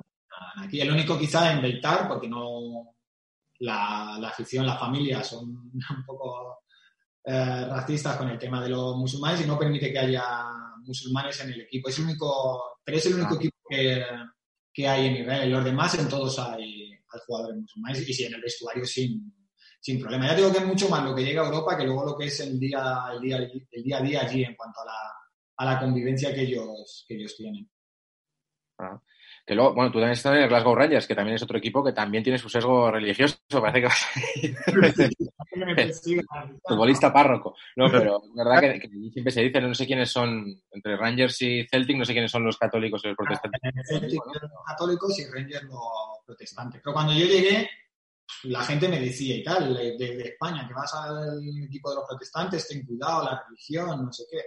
Sin ningún problema. Aquí nadie te dice nunca, no hagas esto o no digas, o no, no, tú tu vida, tu, tu vida normal. Y, y no se aprecia ese, esa diferencia en cuanto a, a religión. Antiguamente seguramente sí, bueno, seguramente no, está, demostrado. Yo no lo viví, pero que en mi época que llegué no había ningún problema en cuanto al aspecto de, uh, religioso. Muy bien. Preguntan que te preguntemos si estuviste cerca del Valencia. Nos Sí, dice- hay, sí, hay un año en, en Aston Villa que, que soné para, para volver a Valencia y otro año también a. Pues yo creo que ese mismo año de Valencia es el mismo que sueno para, para el Real Madrid por la lesión de, de Pepe. Cuando Pepe se rompe el cruzado, Ajá. Que está Pellegrini de, de entrenador, ahí hay rumores también para, para ir al Madrid. Estas cosas, eh, tú tienes tu repre y te lleva tus, tus asuntos. Jamás eso web, pues entiendo que así. Y cuando dices, eh, suenas para tal equipo, es porque tú entras en marca.com y lo ves y dices, pero si yo no. eh, ¿Cómo va a ser esa movida? Porque es un poco Hay así. veces, que, hay veces que es verdad y hay veces que te enteras por la prensa y otras veces que muchas veces es mentira y no tiene ninguna, ninguna relación. Pero de normal, si empiezas a ir en la prensa varias veces es porque el río, el río suena y sí que están pensando en, en ti. Pero bueno, ahí está el representante y te calma, te calma un poco. Imagínate, yo cuando veo lo de marca y, y llamo al representante y yo es que estuve una semana sin dormir. Eh, Madrid o, o Valencia, volver a uno de esos Claro. de esos equipos, al final inconscientemente tú la cabeza empiezas a soñar otra vez y te da Visualizas, ¿no? a mí, pues muy bien yo estaba en, en Vila, que la que estaba, estaba encantada, los dos primeros años con Martin O'Neill fueron, fueron perfectos. Pero de normal, luego, bueno, sí, lo están, lo están pensando, no, de momento no hay nada, ven los resultados, las situaciones, estate tranquilo. Entonces, eh, manejando un poco, un poco eso. Hay otras veces que, que no hay nada o solo es un, que solo es un rumor. Eso le, le pasa a Iñaki y pasó es que a veces te enteras, en nuestro caso, y, y Iñaki tiene anécdotas, te enteras por ver tele de, antes de cosas de tu trabajo que por tu propia empresa. Entonces yo me imagino a los futbolistas, que a Iñaki le pasa una cosa en un programa eh, que trabajaba, ¿no? Que os enterasteis del futuro del programa eh, entrando en internet. Eh, sí, sí, sí, bueno, ocurrió, ocurrió con una serie que de hecho nos lo comunicaron después de que saliera en Bertele. Entonces, entonces yo lo había leído en Bertele y tenía que fingir que no lo sabía cuando me lo contó mi jefe, sí, sí. Con, con anclados, ¿no? Con anclados, sí, sí, Claro. sí. No, a nosotros lo que nos pasa muchas veces es que el representante, por lo que te digo, por muy bien que tengas amueblada la cabeza, si te viene Madrid o Valencia, que son equipos grandes y que estés en otro equipo, te hace divagar un poco y, y pero eso es normal, es que si no, es que igual te ficha el Madrid y que diga, pues vale, me da igual. pues, joder, sí. ¿Sabes? Que lo que intentan los representantes es no decirte nada hasta que no hay algo seguro para no marearte. Y sobre todo para evitar ese proceso luego de frustración, entre comillas, si no sale la, la operación. Fíjate que están todo el día diciendo, sí, estamos negociando esto, todo, todo, y al cuarto día te dicen, no, que al final no, no sale. Entonces ellos, si son inteligentes, intentan controlar un poco la, la situación y que no salga en prensa. Claro, cuando se filtra en prensa, pues al final llamas y te puede decir, te llamas y le dices, bueno, es una posibilidad, pero no le den mucho caso, que está todo muy en el, en el aire. Tú sigue tranquilo y sigue jugando. Joder, tío, la- ¿cómo muere la vida de un futbolista? Es, que, es una vida eh, muy guay. A ver, es, es muy guay cuando escucha tal.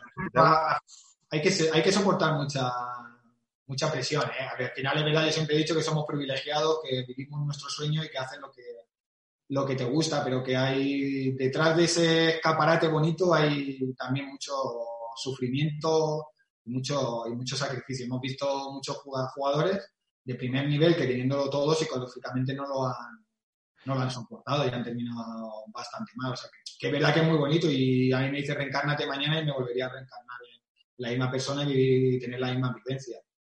Pero, pero hay un sufrimiento y lo que te hablaba del tema de meditación, del trabajo psicológico, hay, hay que llevarlo porque hay situaciones que te pueden llevar a que te. Y más ahora en redes sociales, con todas estas nuevas, nuevas eh, tecnologías que tenemos, que no puedes hacer nada sin estar eh, todavía mucho más expuesto, porque antiguamente era el periódico que veías lo Claro. típico, a la mañana ibas a entrenar, desayunabas, que me han puesto una estrellita, o mira a este cabrón de periodista que me tiene atravesado que no me ha puntuado. Pero ya está, ahí se quedaba.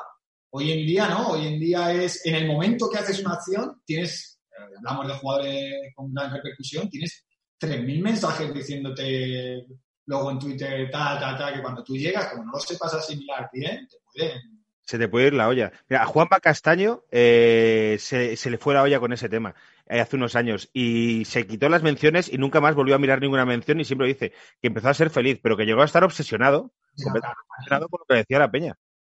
Claro, es que te imagínate abrir tu Twitter y tener 3.000 mensajes, eh, hijo puta, cabrón, no tienes ni idea, eres muy malo, no sé qué, si como psicológicamente no seas muy fuerte, Claro. te lo te lo hay jugadores que se lo han llegado a creer y que no han podido con esa... con Yo esa- tuve ayer ayer, y esto es verdad, a cinco tíos llamándome gordo de mierda, insultándome y tal, porque yo criticaba los menús de pizzas que da en Madrid, pero en la Comunidad de Madrid, y me venía a decir la gente, ¿tú qué sabrás de menús sanos si eres un gordo? Por cinco personas así. Y pasé un día, tío, por esa tontería, pasé un, no pasé un buen día ayer. Ah, hay que estar preparado. Pero ¿sabes lo que pasa? Que hoy en día, aunque tengas la razón y lo que estés diciendo sea algo constructivo y bueno, siempre vas a tener críticas. Sí. Entonces hay que saber aceptarlo y tú decir lo que tú quieras y ya está, y salirte. Y no entrar al, al trapo, que es lo que luego nos, recom- nos recomendaron cuando ya me- tuvo mucho más eh, impacto el tema de las redes sociales y los jugadores, en la, en la media y tal. Nosotros teníamos charlas antes de empezar la, la temporada de lo que decir, no decir, qué contestar y qué no, porque iba, iba acompañada de sanción económica y creo que incluso con sanción de partido. No sé si algún jugador del Arsenal o el del United, no, del City, ¿no? Que le puso algo porque entre Ah, por racismo, sí, ¿no? Decimos, yo te digo que Sí, era como una broma a su compañero, a Mendy, ¿no? Alguno de estos. un jugador negro a otro negro. Y eh, es que en los vestuarios es que vivimos con eso. Es que yo le he dicho a mis compañeros, y bueno, le llamaba a huevo, huevo, negro, no sé. En plan cariñoso, luego es el, ¿cómo se lo dice? Y en- dentro del vestuario no tienes esa sensación de, de racismo ni nada, al revés, es, somos puros como, como hermanos, amigos. Y es verdad que a lo mejor esa que es una broma entre ellos que no significa nada, pero claro, para la repercusión mediática. Que si das mal ejemplo, que si no sé qué.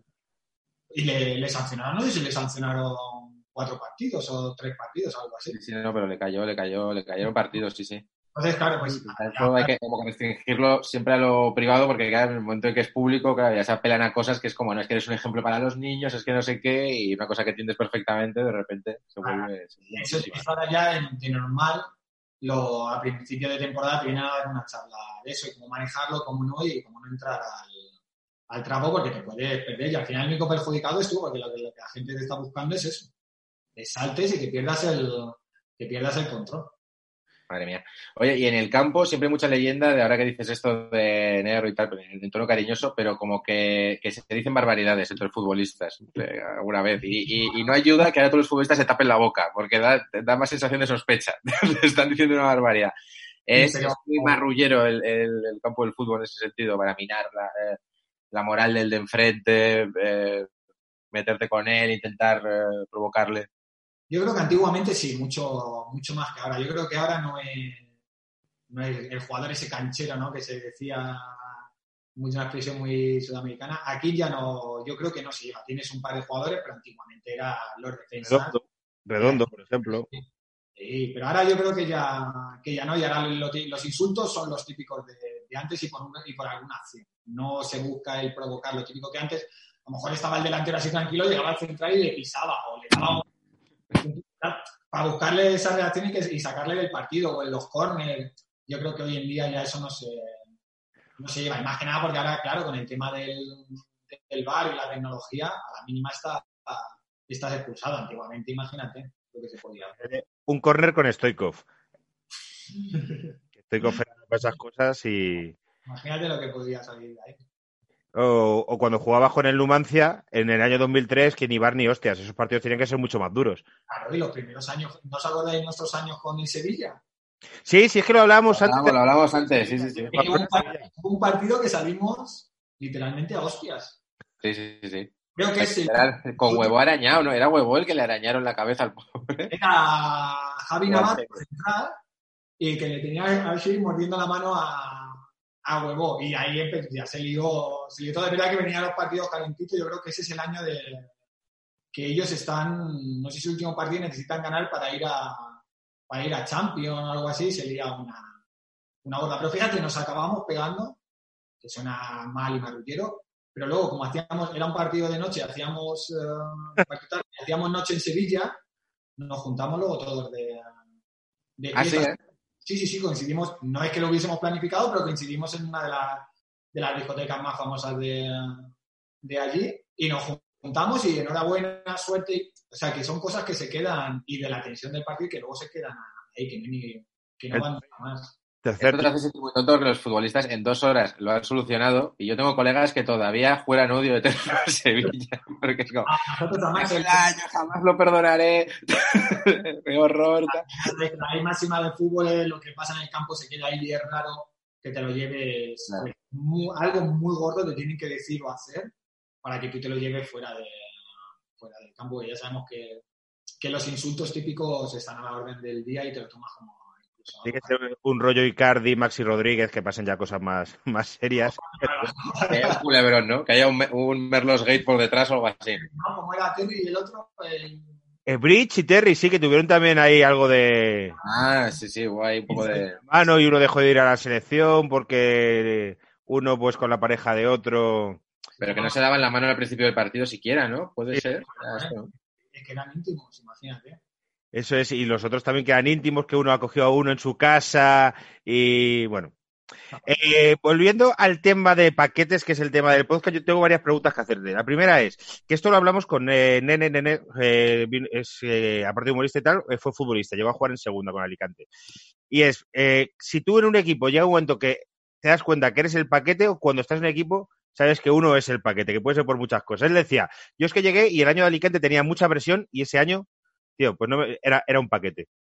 No, a ver, tú sabes dentro del vestuario, cuando vas conociendo a los jugadores, sabes quién tiene más nivel, menos nivel y quién te puede aportar más, como yo digo, y que te puede dar magia. Y luego tienes algunos que sabes que están mucho más limitados y que se, se centra todo más en el tema, en el tema físico, pero no somos así tan cabrones, digamos, de decir este no da el nivel o tal, le puedes decir, joder, pues vaya que lleva o algo así, incluso tú, tú se lo dices, hoy, hoy no has dormido, o las típicas bromas que, que eso, pero nunca le menosprecias o, o piensas que no da el, el nivel para, para estar ahí. Pero sí que es verdad que tú reconoces quién da más, quién es mejor o quién es peor, eso sí.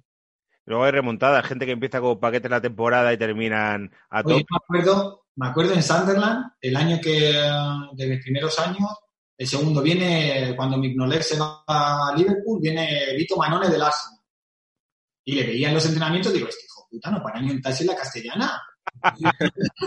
digo, este, digo, qué tío más malo que no sé qué. Lo típico que, que tú haces, digo, vaya, cómo no la ha metido el Arsenal, no sé qué, y tal, típicas coñas. Y luego le veía jugar y parecía un pulpo, de los mejores porteros de la, de la temporada de ese año, y gracias a él nos, salva, nos salvamos el, el último año con el, con el Sunderland, nos metió en la Copa de, de Inglaterra parando penalti y ganando al Manchester United, o sea que, que una locura. Y son jugadores que es eso, que a lo mejor lo ves, y luego tienes el caso contrario, jugadores que entrenando vuelan, luego llega la hora del partido y no se van de un cono. Pero este fue todo lo contrario, me sorprendió para bien porque le vi y dije, "Pff, bacalá. Pero luego, mira, de los, de los mejores porteros de, de la Premier esos años. Joder, que yo creo que hay jugadores que juegan mucho y no porque entrenan muy bien. O sea, no, qui- no quiero decir eh, nombres y estoy pensando en un jugador del, del Real Madrid en concreto, pero que tienen que entrenar como animales y luego dice, pues Tienes que compensar, es lo que te digo, que tú muchas veces técnicamente no das a lo mejor el nivel y lo compensas con, con el físico. También el- hay, es como todo, tú no puedes tener 11 jugadores técnicos en un Claro. equipo. Vas a tener una descompensación enorme y en algún momento vas a hacer aguas. Entonces tú buscas ese, ese equilibrio. Hay muchos, en Madrid o en otros muchos equipos que dice, joder, es que ese jugador juega con todo, es muy malo, entre comillas, pero juegan con, con todos los entrenadores. Y va a la selección, ya ha ganado todo, pero es muy malo. Y yo siempre he dicho, no voy a decir nombre, pero yo siempre he dicho, joder, a mí me gustaría haber sido la mitad de malo que ha sido este cabrón.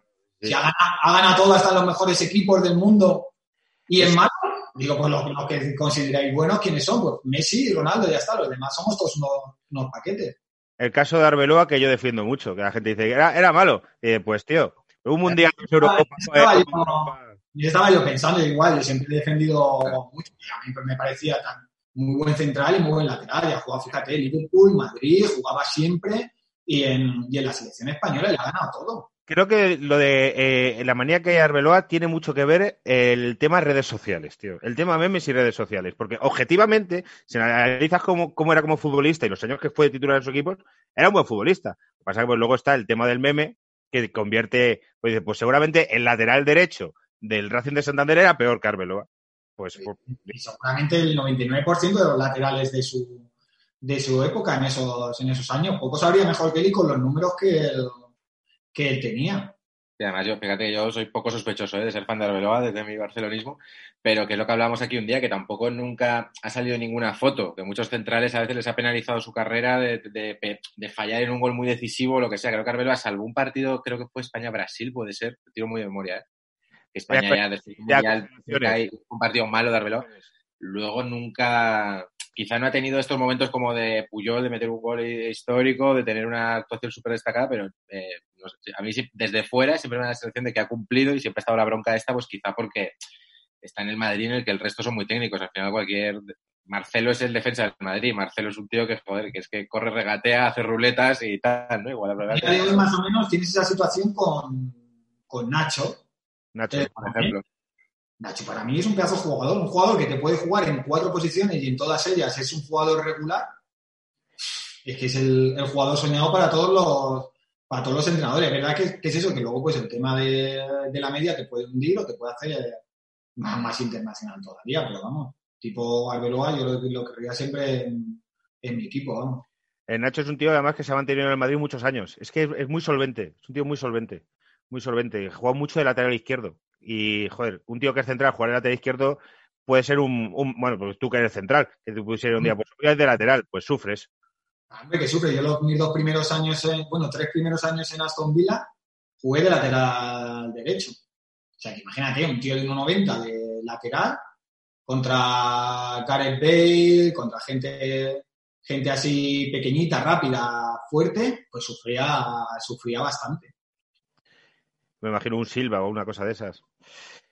Eh, hay qué más preguntas te hacen. Eh, eh, hablan de Guanchope, hablan de Huevo. Claro que Guanchope, no, Guanchope no, eh, el Chengue Morales será. El Cheque Morales será, sí, sí, yo creo que ya te es- aquí se, Una de las mejores personas que conocí en el, en el fútbol. pero en Muy- este programa se le habla, se ha, se ha hablado del Chengue Morales como paquete, ¿eh? Hemos de informarte. no me sorprende, pero era muy, era muy buena gente, muy, muy buena gente. No, el problema que tenía Chengue Morales, yo siempre le he dicho que no era fallo suyo. Si tú, es la típica frase, ¿no? Si pones a un pez a intentar trepar un árbol, pues siempre va a ser un inútil. Si tú a Chengue Morales, que es un tío de dos metros, no le pones balones a la cabeza, que es por lo que viene, después de marcar no sé cuántos goles en, Claro. en su país, y los das todos los balones al pie, pues es como yo, tú ves mi país, pues si soy central y salgo de la, de la liga escocesa haciendo un año espectacular y llego y me pones de lateral, pues nunca te voy a dar ese, ese nivel. Te puedo cumplir, sí, pero nunca vas a estar en, esos en esos niveles. Entonces, Chengue Morales, el problema que tuvo que no le adaptaron el juego para él. Si tú traes un tío de dos metros, tú no le puedes hacer jugar con los, con los pies. Si recordáis el Stock City de Peter Crouch, Joder, sí, sí, sí. eh, del centro del campo te, te, te ponían un centro al área. Ni, ni un regate. Yo, Peter Crouch no hacía ni un regate en media temporada, pero. Claro, y luego era técnico, luego engañaba el cabrón. Y hacía el, el robot. Y la chilena, ¿sabes? Tiene unos goles de chilena de los mejores de la historia de la, de la Premier. Para ser lo grande que es, es muy coordinado. Pero te digo, pero al final el Stock City o otros equipos que para pues, a, a colgar balones a- al área. Y Chengue Morales por la pena que tuvo que no jugábamos a, no jugábamos a eso. ¿Qué recuerdos tienes tú de la Premier? Que yo creo que hemos hablado poco de la Premier, tío. Vamos a hablar un poquito porque yo creo que a todos los que nos gusta el fútbol nos flipa la Premier. Y de, de llegar allí. espectacular, porque imagínate, pasas a, a Aston Villa, que es un equipo que además estaba clasificado para jugar en, en UEFA, que todos los años venía peleando por, por jugar para meterse en, en Champions, y jugadores como John Carew, Gabi, Petrov, estaba Brad Friedel, el portero, pues míticos igual que los has visto en, en mundiales o en Eurocopas o que les habías visto jugar eh, en otros equipos en, en Champions, Young, luego Gareth Barry, es que esos años en, en Vila, sobre todo los dos primeros, teníamos equipo para haber acabado en, en Champions. Lo que nos mataba a nosotros era la- el parón de después de Navidades que nos cortaba el ritmo, pero hasta Navidades siempre llegábamos entre los cuatro, entre los cuatro primeros. Qué guay, tío. Cariu, Cariu, negraco de dos metros, ese tío tenía que ser un fucker. Llegar a Car- dos metros, guapete, con rollo, eh, peligro. ¿eh? era un cepillador, que yo le digo. Cantaba John Cariu Cariu is bigger than me and you. Sí, sí, una bestia, muy buena gente, un tío muy inteligente. Ahora se ha hecho actor. ¿Sí? ¿Ah, sí? Sale en la de Maléfica, puede ser. En la de Maléfica 2 sale el de, es uno de los malos, creo. Sí, sí, sí, muy buena gente. Yo sigo teniendo contacto con, con él. Está ahí de actor, de fotógrafo, de, de modelo de guantes, como yo le digo. Y está, está triunfando. Muy buena gente. Él me ayudó también mucho ahí en los años porque hablaba español también. y muy bien. Claro que estuvo en Valencia. Y creo que va- eh, vamos a ir terminando. Le damos cinco minutitos más porque llevamos una, una hora y media. ¿Tú qué, a qué te dedicas ahora, Cuella? Porque yo también lo he pensado mucho. ¿Sabes cuándo lo pensé? Cuando vi eh, un documental de Movistar que es que hablaba de los que se han arruinado, que hablaban de Darío Ah, Silva Era Telles y y salía Giner, el que jugaba en el Valencia. Que, ahora- que tiene una empresa que asesora a los que se retiran, pues básicamente que no se lo fundan todo, porque es que esto puede pasar. Eh, básicamente me recuerdo que él decía que los futbolistas lo que no tienen que hacer es meter pasta en cosas que no conozcan. Claro, invertir en algo que no sabes, porque de normal, el 99% de las ocasiones lo vas a perder, porque si no lo conoces, si no lo controlas, pues a lo mejor uno de cada mil va a tener suerte, los demás. A Pero perder. llegan muchas, muchas ofertas de eso, porque yo solo he tenido, bueno, he tenido la experiencia de estar con algún futbolista y que me contara eso, que llega, pulula un montón de gente de, oye, tengo una idea de negocio, si tú me inviertes, no sé qué.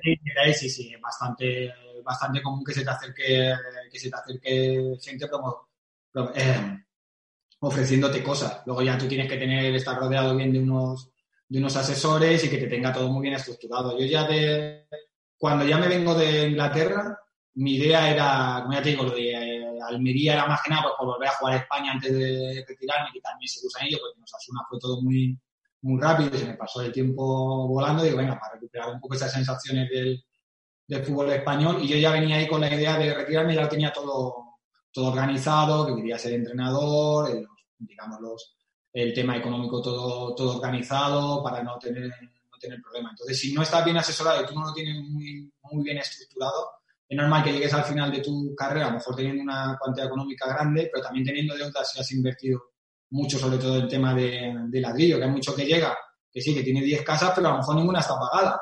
Y claro, cuando dejas de, tener esos ingresos y sigues teniendo la, el gasto de las hipotecas, pues al final es todo restar más que, que sumar. Entonces tienes que hacer un, un plan bien organizado, estar bien, bien asesorado y sobre todo los últimos años de, de carrera empezar a guardar e intentar, pues porque nunca se sabe. Y la mayoría de los futbolistas, te digo, no tenemos estudios. Yo, el año de, de Numancia, pues yo salía con 18, 17 años para 18, me tuve que salir en mitad de bachillerato. Yo, salí de segundo de, de bachillerato.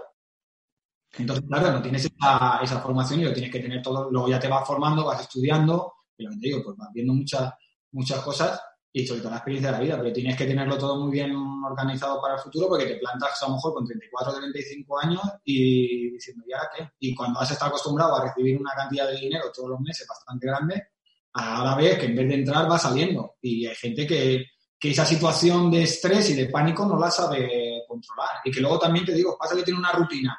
Porque la gente dice, no, es que los futbolistas solo entrenáis una hora y media, es una rutina de 24 horas. Porque tú tienes tu rutina de levantarte temprano, tu desayuno, tu calentamiento, tu entrenamiento, sales, tienes que comer bien.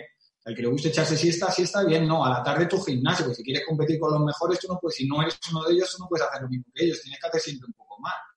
No salir, lo que hablábamos, el cenar, el cuidar, que hacer siempre un poco un extra, el descansar. Al final somos máquinas, entre comillas, que además que te falla un poco el cuerpo, tú ya no, no puedes formar parte del equipo y no puedes rendir.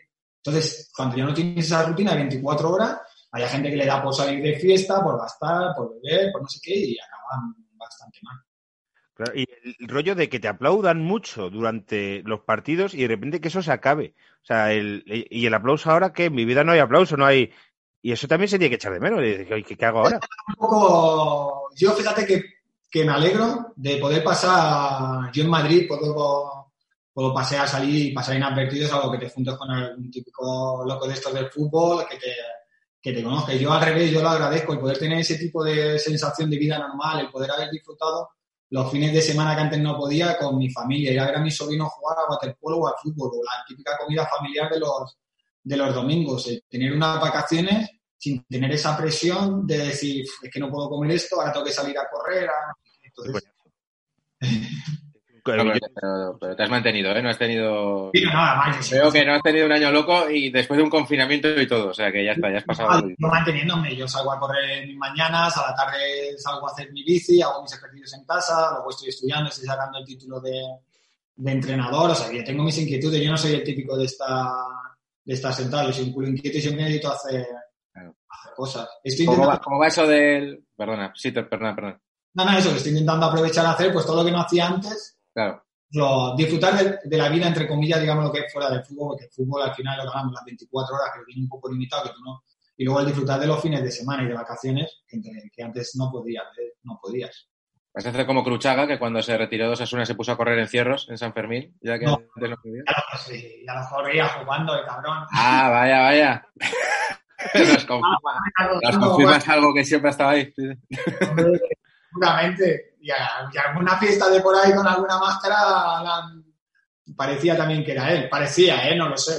Como Iyarramendi en los carnavales, que se ponía la máscara de Batman y en plan, tío, eres Iyarramendi. No, no, soy Batman.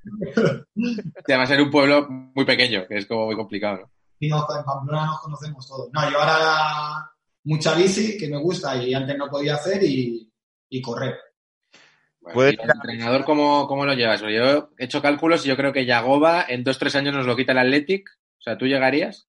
Sí, los tres años sobraban. Los tres años estoy, estoy ahí. Sí, en teoría ya para finales de este, de este mes tenía que estar todo, todo ventilado, todo listo ya. Sobre todo luego para el Pro sería otro año, pero vamos, para poder empezar con categorías inferi- inferiores desde mayo ya podría. Hay que ver un poco la situación de cuándo se vuelve, cómo se vuelve y un poco todo para el tema de, la, de las prácticas. Pero vamos, va, va bien la cosa.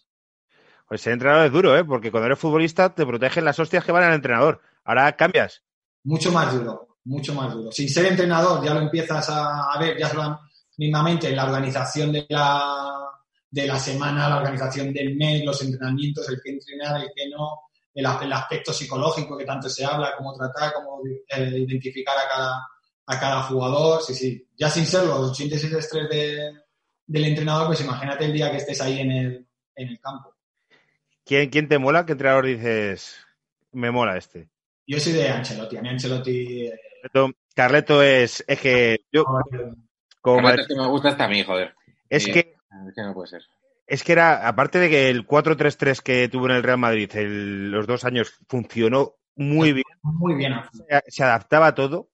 Y justo cuando hablamos con Rodri hablamos, se inventa Di María atrás, se inventa unas cosas que funcionan y luego manejaba a la gente muy bien, salía a rueda de prensa le dando hostias, subía las cejas un poquito y relajaba todo. Era, era maravilloso, tío. Luego asumía toda la responsabilidad, lo que, lo que hablábamos siempre de los jugadores a muerte con, con él, la mayoría de los jugadores tienen trato con, con él, una vez que él sale de los equipos, él sigue teniendo contacto con los jugadores, eso habla mucho de... de- Eso no es común. Normalmente no, no suele pasar.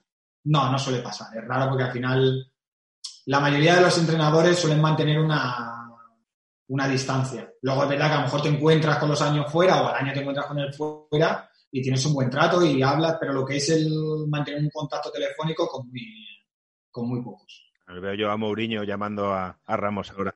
Sergio, Yo ¿qué- cosa me podía encontrar a Dicanio por Pamplona, que me haría ilusión, pero, pero creo que quizá no. ¿no? A saber dónde andará este. Por eso, por eso. Eh, no hemos hecho ni un chiste de nazis con Dicaño, estamos siendo correctos porque Efectivamente, ¿eh? para que veas, para que veas. Estamos aquí, estamos nuevos hoy en Twitch, madre mía. Eh, como entrenador, ¿qué, Carlos, ¿te apetecería repetir en algún sitio de los que has estado? Eh, ¿O te has quedado con la espinita de, de algún fútbol que no has conocido de futbolista y que te gustaría conocer? Tipo, joder, pues la verdad es que me molaría el fútbol argentino, por ejemplo. No, como así propósito, entrenar eh, o intentar entrenar en todos los equipos donde he estado como, como, como. Como tengo un vínculo emocional, haya ido bien, haya ido mal, con, con todo, y he vivido experiencias buenas y malas, el decir, bueno, tengo la posibilidad de, de volver allí porque ya le conoces, es un club que, que te interesa y que sabes cómo funciona y cómo, y cómo es. Entonces, los primeros pasos eran empe- empezar la- las prácticas aquí en Osasuna y, Muy bien. Claro, y algún día intentar llegar al primer, al primer equipo y luego pues sí, ya intentar otra vez pues eh, en Inglaterra, Escocia, con Rangers también tengo un vínculo muy grande y me gustaría el día de mañana entrenar. Joder, de Escocia hemos hablado poco de cómo tiene que ser el fútbol escocés, pero tiene que ser un poco rollo tipo Premier de presión y tal, pero con partidos muy intensos. Yo me imagino así, partidos con unas hostias. De- un poco menos de calidad, menos calidad que la Premier, pero en cuanto a ritmo, fíjate, y en cuanto a fútbol duro, yo creo que es más intenso que, que el fútbol inglés, porque es lo que hablábamos antes, al final tú cuando tienes una carencia técnica la compensas con una fortaleza física. Y es lo que pasa allí en Escocia, sobre todo yo los primeros años, fíjate que soy grande, pero al final cuando llego de Osasuna, aquí en la Liga Española, el contacto mínimo, porque con nada era falta. Allí al contrario, allí necesité un periodo de adaptación, coger un poco más de peso para pelearme con los bichos que, que había. ¿Coincidiste allí con Gatuso? O yo creo que Gatuso ya no estaba, ¿no? Antes, de antes. Es que tiene que ser curioso entrenar con Gatuso, tío. O sea, es escocés a tope. Es que entrenar con espinilleras. Los vídeos con espinilleras ya, ¿no? Por si acaso. Arteta, Arteta estuvo en el Rangers también. eh, Arteta que tiene la misma edad que tú, que lo miré el otro día. Y también estuvo ahí. Que antes decías que, me ha hecho ilusión, decía, la gente de nuestra generación, y era, en plan, si tenemos, creo que Iñaki tiene un año más que tú. Yo soy del 81. claro que no, y- No, entonces. Pero es que No. nosotros no hemos, hemos hecho dieta vegana ni hemos salido a correr, entonces pues parecemos de razas distintas, tío. Eh, bueno. veía yo un vídeo de Joaquín eh, que llegando a la prueba médica, veo el canal del Betis y eh, cuando estabas hablando antes de dieta lo pensaba, dice, tío, un tío como Joaquín, tío, Joaquín es de, creo que del 81, un año más. También del 81. Pues, Llega al campo de entrenamiento y se desabrocha camisa para hacer el tonto como es él y le ves ahí y dices, hijo de puta, ¿cómo es? Y cuesta más, ¿eh? porque según vas cumpliendo años, digamos que perder peso, mantenerte, la dieta tiene que ser más, más estricta, porque ya lo el metabolismo no funciona, no funciona igual. Entonces, él no es lo mismo que se coma una galleta, que para decir algo, un chaval de 20, 22 años que es así, a que se la tenga a que se la coma un hombre de 38 años. Que la Damos fe, damos fe. y todo te va a costar mucho más. Entonces, el mérito que él tiene de con esa edad estar, estar así, demuestra que es un profesional. Luego, si ves, no se lesiona casi nunca, está siempre en, en la plantilla, si no jugando es en el, en el banquillo. Tienes que ser muy, muy profesional para llegar en esas condiciones.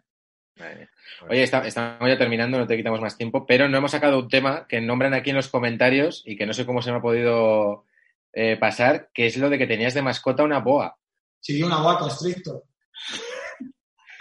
Es que lo han comentado y me ha venido un flashback de, ostras, es verdad, era, era, era Cuellar, es verdad. Estaba en segundo año en Soria, me la regalaron para, para Navidades. De siempre me han encantado la, las Claro, serpientes. te la regalaron porque a ti te gustaban, no fue una sorpresa, ¿no? Claro, claro, claro, siempre me han encantado la- las serpientes y los animales así exóticos. Y luego ya las saqué cuando, claro, con los años aquí en Pamplona, llegó a medir dos metros, dos metros y era un bicho así de, de gordo.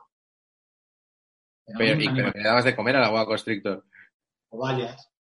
Ostras. Ya los ratones esos blancos no. Al principio se los porque me daba penita, se los compraba congelados, que ya los vendían así y tal, pero, pero luego ya nada, luego ya tenía que darle eh, cobayas. Pues si no, imagínate la bestia esa. Madre mía. Y tuviste, y al final tuviste que, que donarla o algo porque ya crecía demasiado, porque claro, por muy grande que tengas la casa, dos metros de bicho. Una protectora de, de animales se quedó con ella. Pues como justo me iba para, para Escocia, le pedían más papeles a la serpiente que a mí para. Entonces no me la pude, no me la pude llevar. La intención era llevármela, ¿eh? pero dije, "No, va a ser imposible. Entonces en una protectora se- que tenía que era especializada por aquí, no sé si recuerdas, enfrente de la Morea, que había una tienda de animales, pues ellos se, se encargaban de ver, tenían ¿Pero animales. ya no está o qué? Creo que no. Ah, no. No sé, es que ya hace tiempo no, no voy por allá, sí, sí. por ahí que tenían tiburones y toda la hostia. Pequeñito. Joder. ¿Y cómo se llevaban las visitas en casa con una, con una boa?